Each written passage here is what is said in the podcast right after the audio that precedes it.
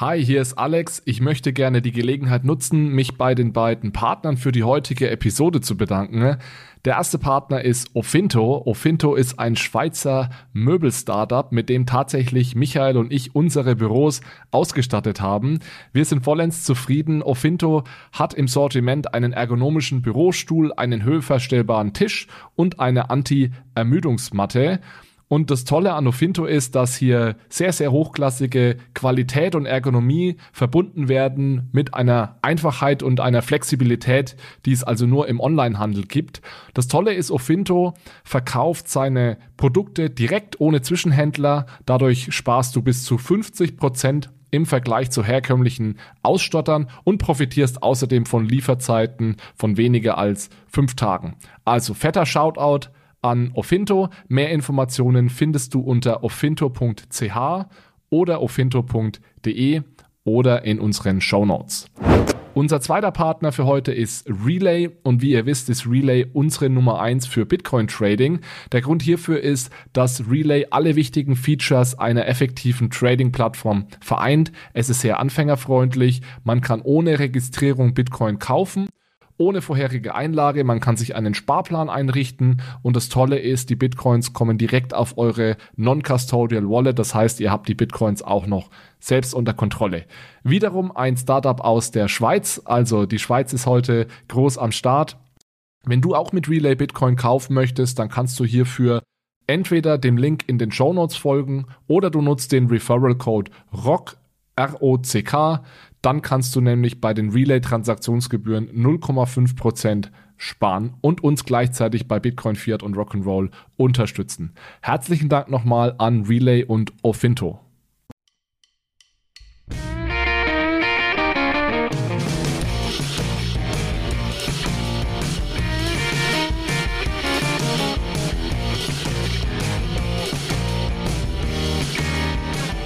Hallo zusammen und herzlich willkommen hier zu einer Live-Episode sozusagen von unserem Podcast Bitcoin, Fiat und Rock'n'Roll. Mein Name ist Manuel und ich habe den Alex wieder dabei. Hallo zusammen. Genau. Ähm, wie gesagt, heute hier live aus, aus Frankfurt ähm, und wir freuen uns, dass äh, auch hier das, das Publikum noch da ist und uns zuhört und wir freuen uns auf eure Live-Fragen. Wir haben aber auch ein paar Fragen mitgebracht und ich würde sagen, wir fangen auch erstmal mit den Fragen an, die wir von unserem Publikum, was uns äh, ja, unsere treue Hörer, ähm, was unser Publikum uns zugestellt hat, eben über Twitter, LinkedIn und auch einzelne Einsendungen über E-Mail. Alex, ich äh, werde direkt mal an dich übergeben und dann darfst du, glaube ich, anfangen, mir die erste Frage mal zu stellen oder das erste Thema zu beleuchten. Ja, ja genau. Also erstmal herzlichen Dank an alle Zuhörerinnen und Zuhörer, die Fragen eingereicht haben. Wie Manuel sagt, wir fangen damit direkt an und äh, die erste Killerfrage, ich weiß gar nicht, ob ich den Namen nennen darf, aber die kam direkt von vom Tom Dubb, äh, Digitalexperte bei der KfW, der hat uns da auch direkt gechallenged und das ist tatsächlich eine, eine komplizierte Frage, die wir aber an den Anfang gestellt haben, weil äh, diese Frage direkt mal dafür sorgt, dass wir sicherstellen, dass wir alle über dieselben Dinge reden. Ja, Tom hat nämlich gefragt, ob wir es für realistisch halten, dass alle drei neuen Erscheinungsformen von Geld, das heißt Retail CBDC, Wholesale CBDC und Chiralgeld-Token, dass die tatsächlich äh, kommen könnten. Und wir dachten, wir nutzen diese Frage direkt mal, um so ein bisschen zu erklären, was ist denn eigentlich eine Retail CBDC, eine Wholesale CBDC und ein Chiralgeld-Token der Grund, warum diese Frage so komplex ist, ich glaube, es gibt zwei Gründe. Der erste Grund ist, unser Geldsystem an sich ist schon kompliziert, ganz ohne Token. Und oft ist es nötig, unser Geldsystem ein Stück weit zu verstehen, bevor man den Unterschied zwischen einer CBDC und Chiralgeld versteht.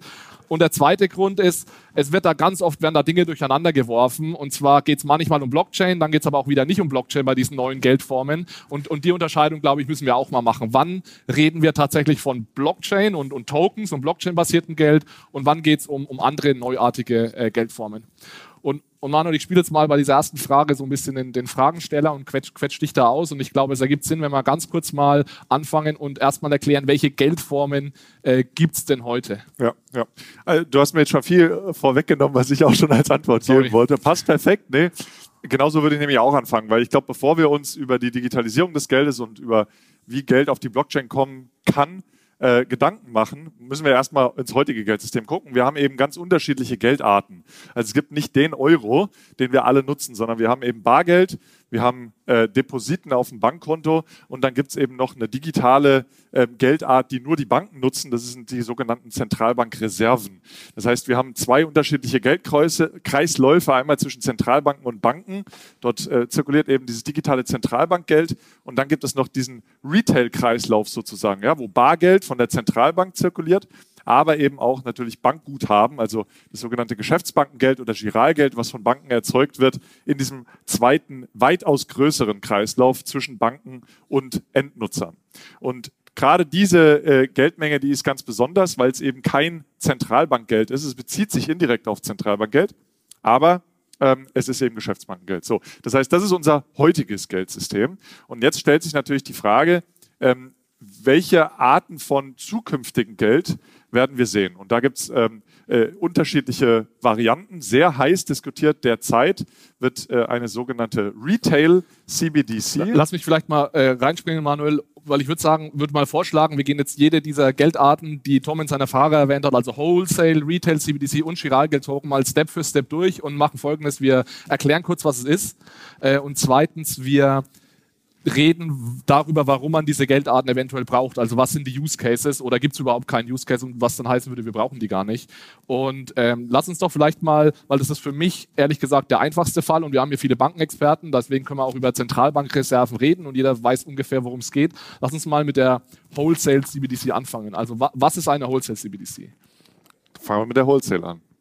Die Wholesale, genau, die Wholesale CBDC. Also ich habe es ja schon eingangs gesagt, es gibt eben diese Zentralbankreserven, die also nur von Banken äh, genutzt werden im Interbankenmarkt beziehungsweise als Settlement Asset im Kapitalmarkt. Und hier ähm, gibt es jetzt die Möglichkeit im Zuge der Digitalisierung auch von äh, Kapitalmärkten eben auch den Cash-Leg, also die Zahlung eben über eine Blockchain abzuwickeln. Und genau darum geht es, dass diese Zentralbankreserven, die dann zwischen den äh, Geschäftsbanken zirkulieren, und wo also wir Endnutzer keinen Zugang haben, auf eine Blockchain gehoben werden. Ja? Und äh, das kann sehr, sehr viele Effizienzen heben, die wir heutzutage in unserem Zentralbankgeld-Settlement-Mechanismen, äh, das sind meistens solche Real-Time-Gross-Settlement-Systeme, äh, nicht haben, weil die haben Öffnungszeiten, die sind nicht programmierbar. Ja?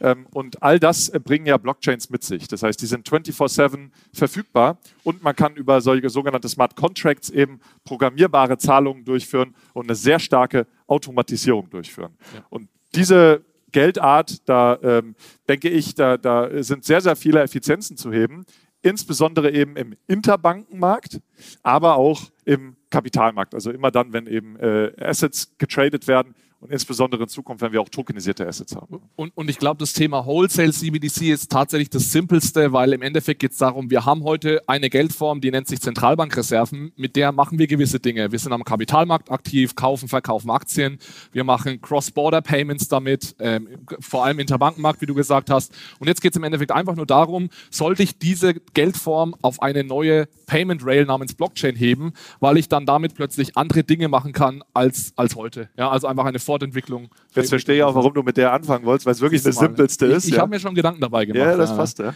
Äh, weil ich gebe dir recht, die Zentralbankreserven werden ja heute schon digital übertragen. Das heißt, da ändert sich im Prinzip nichts anderes als der Tech-Stack. Äh, diese Zentralbankreserven, die heute über RTGS-Systeme übertragen werden, werden dann eben über Blockchains übertragen man hat die 24-7-Capability und die Programmierbarkeit. Ja.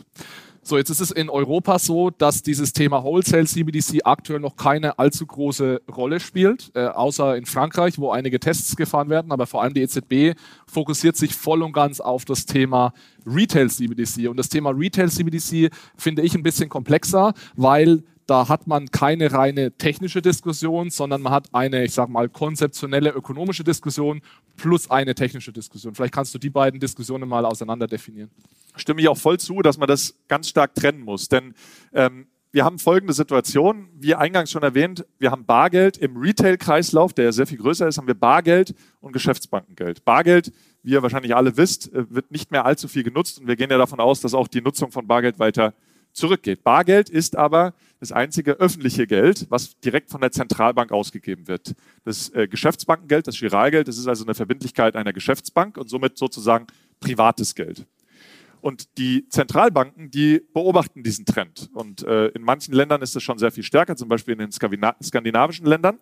Und dort wird auch von der Zentralbank ganz klar gesagt, es geht hier bei uns in der Überlegung, dass wir eine sogenannte Retail CBDC herausgeben, darum, eine Antwort darauf zu finden, äh, auf die abnehmende Menge an Bargeld, die genutzt wird, weil das eben das einzige öffentliche Geld ist im Kreislauf. Ja. Das heißt, hier geht es gar nicht unbedingt in erster Linie um die Frage, welche Technologie genutzt wird, sondern vielmehr, man könnte auch sagen, Zentralbankreserven für alle. Ja? Also das Geld, was heutzutage schon digital von der Zentralbank herausgegeben wird, dass auch wir dazu Zugang bekommen. Also im einfachsten Sinne ein Konto bei der Zentralbank. Richtig. Und, und dann stellt sich natürlich sofort die Frage, so what? Also was bringt uns ein Konto bei der Zentralbank, wenn wir damit jetzt bei Amazon bezahlen können? Wir haben ja schon vier oder fünf Möglichkeiten bei Amazon zu bezahlen, die super gut funktionieren. Also warum brauchen wir so eine kontenbasierte digitale Zentralbankwährung? Und das ist, denke ich, genau die Frage, die auch gerade so intensiv im Markt diskutiert wird, ja, wo sich auch die Zentralbanken sicherlich äh, äh, auch diese Frage stellen und äh, eine Antwort darauf finden müssen. Weil, wie du schon sagst, wenn es einfach nur ein Konto bei der Zentralbank ist, dann stellt sich die Frage, ich kann ja jetzt schon digital bezahlen, warum soll ich das jetzt in Zentralbank bezahlen? Von einer geldsystemischen Sicht macht es durchaus Sinn, weil äh, wenn Bargeld zurückgeht, fehlt praktisch der Anker des Geldsystems, des öffentlichen Geldes im Retail-Bereich, weil dann wird ja kein öffentliches Geld mehr genutzt, sondern praktisch nur noch privates Geld, also von Geschäftsbanken. Äh, und so argumentieren auch viele Zentralbanken und auch die EZB und sagt, im Geldsystem muss es ein Anker geben, ein öffentliches Geld, was auch die Endnutzer nutzen können. Das heißt, aus geldsystemischer Sicht mag es Sinn machen. Aber ob das für uns so relevant ist, das ist genau. wieder, glaube ich, eine also andere Frage. Im Endeffekt müssen, muss, muss ja, wenn man das mal als Produkt sieht, diese Retail CBDC, muss man sich ja die Frage stellen, warum sollte der Endnutzer das nutzen? Ja. Und dann, dann muss ja meiner Meinung nach diese Retail-CBDCs gewisse Features haben, die unser aktuelles Geldsystem nicht hat. Äh, wie gesagt, wenn ich nur bei Amazon damit zahlen kann, mag das eine zusätzliche Option sein, aber der Value-Add ist relativ eingeschränkt. Ja? ja? Wenn ich plötzlich jetzt aber mit dieser CBDC zum Beispiel digitale Offline-Zahlungen machen kann, dann habe ich plötzlich was, was ich heute nicht machen kann. Ja, digital und offline funktioniert nicht. Wenn ich damit plötzlich anonyme Zahlungen tätigen kann, zumindest bis zu einem gewissen Threshold, dann habe ich plötzlich ein neues Produkt, das es heute noch nicht gibt. Ja? Und ich glaube, so sollten wir da eher drauf schauen. Mein Gefühl ist aber, dass die Diskussion aktuell sehr wenig in diese Richtung Value-Add geht, sondern eher so ja, auf geldtheoretisch-ökonomischer Ebene geführt wird. Ich glaube schon, dass es langsam anfängt, dass auch die Zentralbank merkt, sie muss irgendein Value bringen, weil sonst wird es nicht genutzt. Also andererseits habe ich auch letztens ein Statement gelesen, das fand ich ganz spannend. Ähm, allein die Bereitstellung von einem öffentlichen Geld ist schon ein Value aus Sicht der EZB. Ja? Also allein, dass wir die Möglichkeit haben, in einem öffentlichen Geld Zahlungen zu tätigen, auch wenn es keinen zusätzlichen Nutzen hat, äh, ist anscheinend auch für die EZB genug. Ich weiß nicht, ob das reicht. Ja? Also ich bin da auch bei dir. Ähm, aber wir sehen das jetzt schon. Äh, auch es gibt ja unterschiedliche Designprinzipien, wie dann so eine Retail CBDC ausgerollt werden könnte. Insbesondere dadurch, dass auch der ähm, Privatsektor eine große Rolle spielen soll. Also es wird auch klar gemacht, eigentlich bei allen Zentralbanken weltweit, die sagen, wir wollen jetzt keine direkte CBDC haben, wo die Zentralbank letztlich auch die Kontoführung übernimmt, sondern genau da sollen eben auch die Intermediäre, wie zum Beispiel Banken, reinkommen. Und hier stellt sich mir zumindest die Frage, können da nicht die Intermediäre auch zusätzliche Services bieten und einen zusätzlichen Nutzen anbieten, dass dann diese Retail CBDC auch zusätzliche Nutzen hat und auch attraktiv wird? So, Stichwort Intermediäre. Lass uns mal äh, weitergehen zur letzten Geldform, sonst reden wir hier eine halbe Stunde schon über die erste Frage. ähm, wir haben jetzt gehabt die Wholesale CBDC, da würde ich sagen, da sehen wir die Anwendungsfälle. Bei der Retail CBDC noch ein kleines Fragezeichen dahinter, ob wir das wirklich brauchen. Auch nicht unbedingt auf der Blockchain, diese Retail CBDC. Und jetzt haben wir den letzten Punkt, Chiralgeld-Token. Jetzt hast du schon erklärt, was Chiralgeld ist. Äh, worum geht es dann jetzt genau beim Chiralgeld-Token? Vielleicht kannst du da direkt auch sagen, wofür würden wir diesen Chiralgeld-Token nutzen? Ja, ich glaube, bevor wir sagen, können, wofür wir es nutzen, müssen wir erstmal nochmal zurückgehen, was es überhaupt ist und es ist realistisch, dass es bald kommt. Also ich habe es eingangs, glaube ich, schon erwähnt, der absolute Großteil der heutigen Geldmenge ist Geschäftsbankengeld. Also die 85, 90 Prozent Giralgeld ähm, und eben nicht Zentralbankengeld. Und dann liegt es ja auf der Hand, dass das auch zukünftig genutzt wird, diese Geldform, eben dann aber über eine Blockchain äh, abgewickelt wird.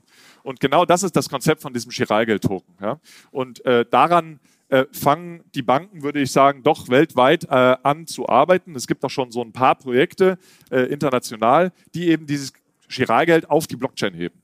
Und äh, man erhofft sich da äh, dann wirklich die ganzen innovativen Blockchain-relevanten äh, Zahlungs-Use-Cases abzudecken. Denn es ist ja noch nicht klar, ob eine Retail-CBDC wirklich auf einer Blockchain ausgegeben wird. Ja?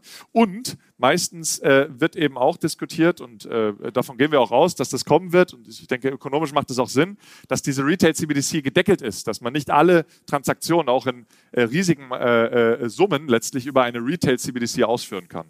Und genau da, denke ich, sehen auch die Banken und auch äh, die Ökonomen, die über solches tokenisiertes äh, Giralgeld schreiben, die Anwendungsfälle gerade im B2B-Umfeld, ja, also wo Unternehmen ähm, Blockchain-basierte Prozesse aufbauen, die dann ein Settlement-Asset brauchen, wo dann eben auch dieses tokenisierte Geschäftsbankengeld, dieses tokenisierte Giralgeld eingesetzt wird. Ja. Ich denke, vereinfacht gesagt ist ein Giralgeld-Token ein von Banken ausgegebener Stablecoin. Ja, und die Anwendungsfälle, die wir heute und hoffentlich in Zukunft auch von Stablecoins sehen, könnten äquivalent eben von so einem Giralgeld-Token übernommen genau. werden. Und sicherlich auch als Antwort auf diese genau. Stablecoins, die jetzt auch äh, nach EU-Regulierung möglich sein werden, die aber als E-Geld reguliert werden, was jetzt nicht äh, das äh, Geschäftsbankengeld, also das Giralgeld ist. Das ist nochmal eine andere Geldform, die aktuell keine große Rolle spielt. Aber gesetzlich wird es möglich sein und dann wollen sicherlich die Banken darauf auch eine Antwort geben. Da, dann lass uns mal kurz einen Abschluss zur Frage machen, weil was Tom ja eigentlich gefragt hat, ist nicht, worüber wir jetzt äh, eine Viertelstunde geredet haben, sondern er wollte wissen, welche dieser Geldformen kommen und können die alle gemeinsam kommen. Also vielleicht mal eine äh, kleine Vorhersage von dir. Glaubst du, dass das alles kommt und wann, wann bekommen wir die Wholesale, Retail, CBDC und den Giralgeld-Token? Ja. Also ich glaube schon, dass wir alle drei äh, Geldformen sehen werden. Jetzt ist natürlich die Frage, wann wir sie sehen werden. Ähm, die EZB befindet sich ja gerade in ihrer ähm, Discovery Phase, könnte man sagen, ja, also ihrer Phase, wo sie sich überlegt, ob sie einen digitalen Euro als Retail CBDC ausgibt. Ich glaube, äh, wir werden den sehen. Der wird frühestens ab 2026 kommen. In den kommenden Monaten, das wird ganz spannend, wird sicherlich klarer werden, welche Form er annehmen wird, ob er zum Beispiel über eine Blockchain übertragen werden kann oder nicht. Ja? All diese Fragen, die werden kürzlich jetzt in den nächsten Monaten, denke ich, geklärt, aber frühestens 26. Aber ich gehe davon aus, dass der kommen wird. Ähm, eine Wholesale CBDC ist äh, noch nicht so ganz klar. Allerdings glaube ich wirklich, dass das einen viel größeren Effekt und einen viel positiveren Effekt auch auf die Kapitalmärkte hat, auf die Geschäftsbanken äh, haben könnte. Und daher äh, gehe ich davon aus, dass entweder von den Zentralbanken selber oder von irgendwelchen Finanzmarktinfrastrukturen ein Token ausgegeben wird, der Zentralbankgeld darstellt. Und äh, das glaube ich schon, dass das auch relativ bald kommen könnte. Ja? Ähm, und dann, ja, das tokenisierte Geschäftsbankengeld. Ich glaube auch, dass das kommen wird. Ich glaube, da äh, arbeiten auch gewisse Leute in gewissen Banken dran, ähm, dass das äh, Realität werden könnte. Ja? Ähm, aber wir sind da, glaube ich, noch ganz am Anfang. Ähm, es gibt ein paar Projekte äh, im Markt, die das schon äh, probieren. Man kann sich denen anschließen. Aber äh, wie der genau aussehen wird, wie dann das Settlement äh, stattfinden wird, ich denke, das wird in den kommenden Monaten und Jahren sich noch herausstellen. Ähm, ja, aber was denkst du, wann könnte so ein Giralgeld-Token kommen? Ja, ja, noch dauert noch ein bisschen, glaube ich. Ja. Aber äh, lass uns mal, lass uns mal vielleicht dann zur nächsten Frage kommen. Und äh, ich weiß nicht, wir nehmen gerne eine aus dem Publikum. Ich würde noch einen Satz sagen, vielleicht äh, als Abschluss. Und zwar die Tatsache, dass wir hier darüber reden, dass drei neue Geldformen kommen. Ja, ich möchte das nochmal kurz äh, hervorheben. Das ist absolut abgefahren. Ja, ich bin jetzt irgendwie seit zwölf Jahren äh, interessiere ich mich für Geldtheorie. Vor zwölf Jahren war es extrem uncool, Geldtheoretiker zu sein. Jetzt plötzlich ist man irgendwie das äh, cool, cool Kid äh, around the block, wenn man Geldtheoretiker ist. Und Geld ist eigentlich ja ein relativ langweiliges Gut. Das hat sich jetzt über die letzten Tausenden von Jahren kaum verändert. Das war irgendwie ein physisches Gut, ist es teilweise heute noch. Dann haben wir es im letzten Jahrhundert einmal digitalisiert und jetzt plötzlich reden wir davon, dass wir in kürzester Zeit drei neue Geldformen einführen und dann plötzlich eine komplett neue Infrastruktur für das Geld. Und das ist schon irgendwie ja, ähm, eine spannende Zeit. Ich würde sogar noch sagen, eine vierte gibt es ja eben auch noch und das sind diese Mika-regulierten Stablecoins. Ja? Die kommen ja auch noch dazu. Ja? Also noch verrückter. Ja, aber jetzt lass uns mal weiter, weitergehen. Ja. Ich wollte Sie gerne etwas fragen. Ähm, bei dem heutigen Bargeld ist es ja noch so, wenn ich im Geschäft mit Bargeld bezahle, dann ähm, ist das zwischen dem Händler und mir, wissen wir beide von der Transaktion, der Rest der Welt weiß es nicht. Und ich wollte Sie fragen, gerade bei Retail, CBDC und Girageld, Token, wird es diese Art der Anonymität noch geben oder wird dann die entweder die Zentralbank oder die Geschäftsbanken immer wissen von der Transaktion? Danke sehr. Dadurch, dass du da sogar ein Paper zugeschrieben hast, würde ich die Frage nach dir geben. Ja. Danke. Es war nicht abgesprochen, aber danke für die Frage. Ich habe da tatsächlich ein äh, äh, Papier dazu geschrieben, äh, weil genau das, die Frage habe ich mich auch gestellt. Wenn wir, und Manuel hat es vorhin erwähnt, davon ausgehen, dass die digitale Zentralbankwährung im Endeffekt die Fortführung des Bargeldes ist, dann ist ja die Frage, warum äh, mögen zumindest Teile, Teile äh, der Gesellschaft Bargeld so gerne? Ja, weil Bargeld gewisse Eigenschaften hat. Ja, Bargeld erlaubt es uns offline zu bezahlen, Bargeld erlaubt uns eine gewisse Anonymität. Das heißt, es darf meiner Meinung nach auf keinen Fall passieren, dass wir, wenn wir dieses Bargeld jetzt digitalisieren und nichts anderes ist eine digitale Zentralbankwährung, dass wir plötzlich diese Eigenschaften verlieren. Ja, und deswegen ist gerade Anonymität unglaublich wichtig. Das Problem ist natürlich, dass man da sofort den Trade-off hat zwischen dem gerecht von uns Menschen, ja, es ist ein Menschenrecht, ja, äh, anonym zu, zu, äh, zu äh, anonyme Transaktionen oder Privatsphäre zu haben und natürlich dem, dem ähm, Recht oder der, sagen wir mal, dem, es ist nachvollziehbar, dass die Geldwäschebehörden und so weiter sowas wie Geldwäsche, äh, Geldwäsche und Terrorismusfinanzierung verhindern wollen. Also es gibt da irgendwie so ein Trade-off, ja. Und was wir in diesem Papier vorschlagen, ist folgendes. Man kann 100% anonym bezahlen und das ist technisch möglich, das ist ganz wichtig. Über Zero-Knowledge-Proofs sage ich jetzt nicht ins Detail, aber man kann 100% anonym bezahlen, wie Bargeld, bis zu einer gewissen Schwelle. Und diese Schwelle kann ich definieren. Ich kann zum Beispiel sagen, bis 1000 Euro darfst du voll anonym bezahlen. Wenn du über 1000 Euro bezahlen willst, dann wird automatisch hier musst du deine Informationen mit den Geldwäschebehörden teilen. Ja? Und was ganz wichtig ist, ist, dass es technisch umsetzbar ist, weil was die Zentralbanken und, und Regulierungsbehörden in den letzten Jahren oft geschrieben und erzählt haben, ist so, ja, wir würden ja gerne Anonymität, aber es ist technisch nicht umsetzbar. Das heißt, wir müssen die Daten sammeln. Und mit, mit existierender Technologie ist es das eben umsetzbar. Man müssen, wir müssen nur den Willen haben, ähm, das umzusetzen am Ende. Und ich habe am Anfang motiviert, warum ich glaube, dass das so wichtig ist. Aber das hat äh, vielleicht noch einen Punkt dazu, das hat die EZB ja durchaus auch erkannt, ja, dass die, Anonymi äh, die Anonymität, die Privatsphäre relevant ist. Anonymität weiß ich nicht, aber Priva hohe Privatsphäre jedenfalls schon. Und was aktuell zur Debatte steht, das ist öffentlich, äh, kann man auch im Internet nachgucken, ähm, die EZB hat fünf unterschiedliche Varianten vorgeschlagen, wie privat eine Retail CBDC sein könnte und hat es der Kommission vorgelegt, der EU-Kommission, und hat gesagt, entscheidet. Ja? Wie privat soll es bis zu einem gewissen Threshold sein? Ja? Also auch sie hat gesagt, wir können das nicht alles komplett anonym machen, ja? Äh, aber wir können sagen, zum Beispiel Offline-Zahlungen, die möglicherweise kommen könnten, oder Zahlungen bis zu einem gewissen Threshold können zumindest sehr privat sein. Aber äh, das sehe ich tatsächlich ein bisschen anders. Ich glaube, volle Anonymität muss, muss möglich sein, weil Bargeld ist auch voll anonym. Ja? Und wie gesagt, das Einzige, was die Zentralbank wissen muss, ist, dass meine Zahlung unter der vordefinierten Schwelle ist. Die Zentralbank muss die Daten nicht sammeln und versprechen, sie nach zwei Wochen zu löschen, sondern es muss so sein, dass ich nicht mal Daten mit der Zentralbank oder irgendeinem anderen äh, Service Provider teile, weil alles andere ist keine bargeldähnliche Anonymität. Ja, dann gehe ich sofort wieder Kompromisse ein und dann hat doch irgendjemand die Daten und dann können sie doch geleakt werden oder im Nachhinein kann jemand darauf zugreifen. Ich finde, die einzige saubere Lösung ist, dass ich Daten erst gar nicht teile. Wir haben noch eine Frage aus der Community, wobei ich glaube, dass die an das vorangegangene Panel eigentlich ging, aber ich glaube, ihr könnt die genauso gut beantworten. Ich lese mal vor von Tim Hohmann. Euroc als erster Stablecoin backed bei Euro wurde von Amerikaner Circle entwickelt. China und afrikanische Staaten haben schon CBDCs. Was bedeutet das für Europa als Kryptospielraum und einen kommenden digitalen Euro oder CBDC von der Bundesbank? Was muss Europa ändern, um sich hier stärker durchzusetzen?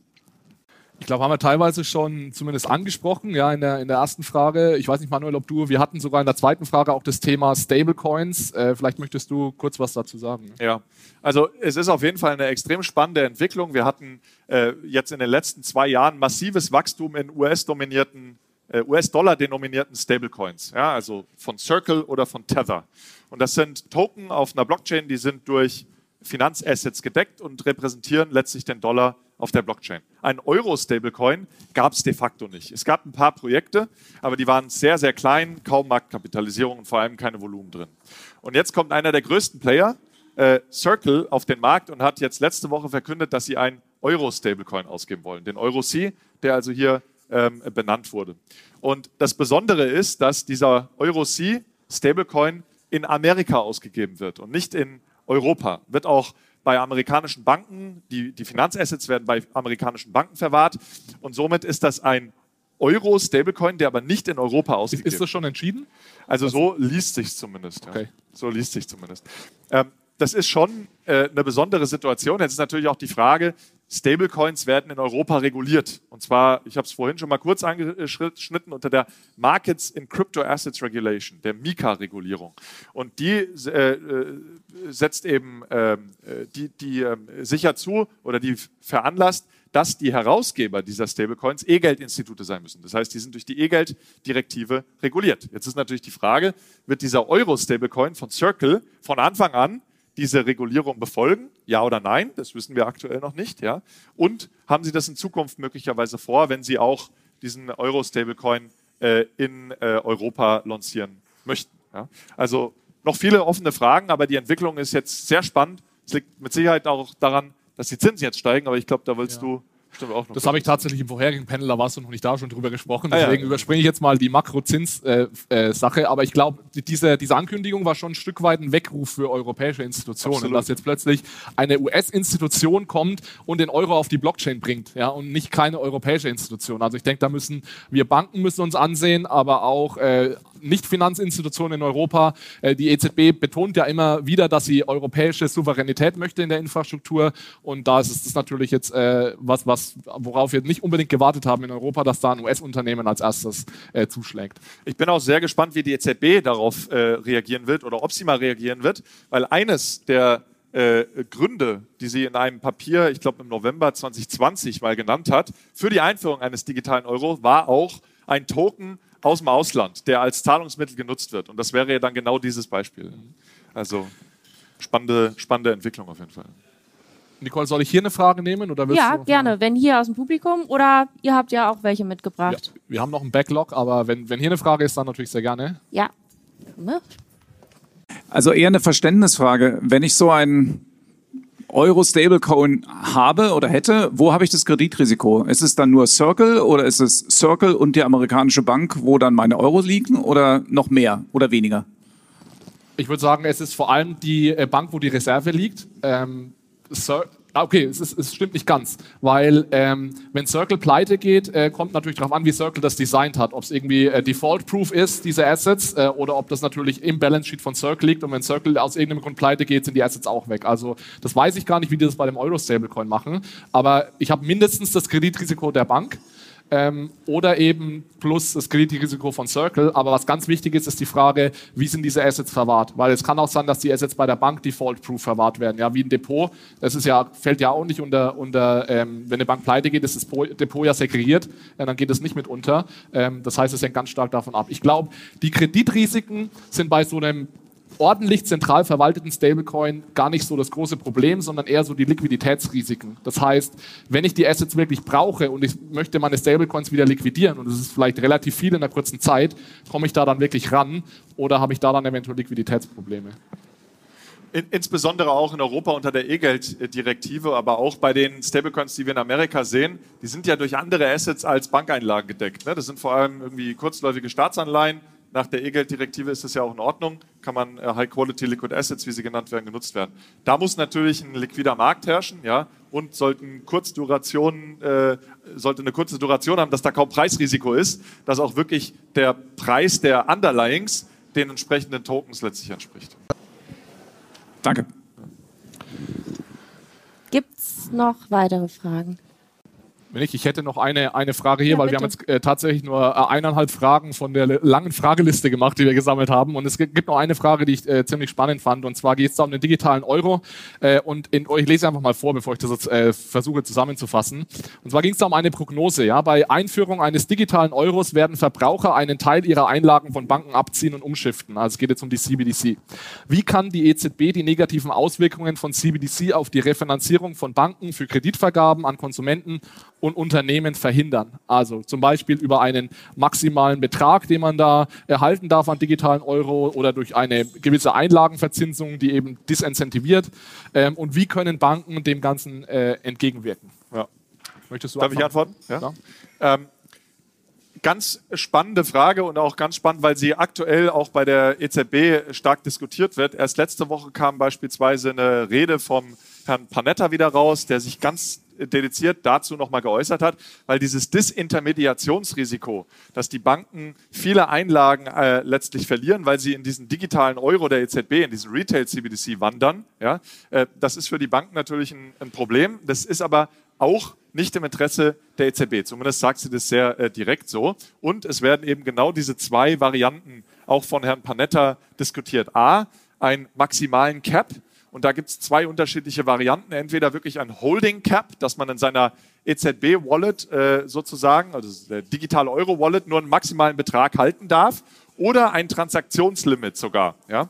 Äh, diese beiden Stellschrauben gibt es in diesem Maximum Cap-Szenario sozusagen und dann eben diese Negativverzinsung ab äh, oder ähm, äh, ja, unattraktive Verzinsung ab einem gewissen Threshold. Herr Panetta hat sich insofern so geäußert, dass er davon ausgeht, dass eine Kombination dieser beiden Instrumente äh, wohl am realistischsten sei. Ich kann mir das noch gar nicht so richtig vorstellen. Bin da also sehr gespannt, was da die EZB äh, in den kommenden Wochen und Monaten auch weiter publiziert. Aber grundsätzlich muss man wirklich sagen, auch die EZB hat daran kein Interesse, dass das gesamte Geld eben von diesem äh, aus diesem Giralgeldkreislauf in den Zentralbankgeldkreislauf. Äh, ich, ich glaube, das ist ein ganz wichtiger Punkt. Die, e für die EZB, und jetzt ich möchte es nicht zu technisch machen, die EZB möchte eigentlich ihre Bilanz möglichst klein halten. Die EZB ist nicht daran interessiert, dass jeder plötzlich den digitalen Euro benutzt, weil wenn die EZB den digitalen Euro ausgibt, dann muss sie auf ihrer Asset-Seite irgendwas halten, was gegen diesen digitalen Euro in der Bilanz steht. Äh, und das soll nicht heiße Luft sein. Ja? Das heißt, die EZB muss da Sicherheiten kaufen. Ähnlich wie sie es jetzt über QI gemacht hat, dass sie dann Staatsanleihen hält.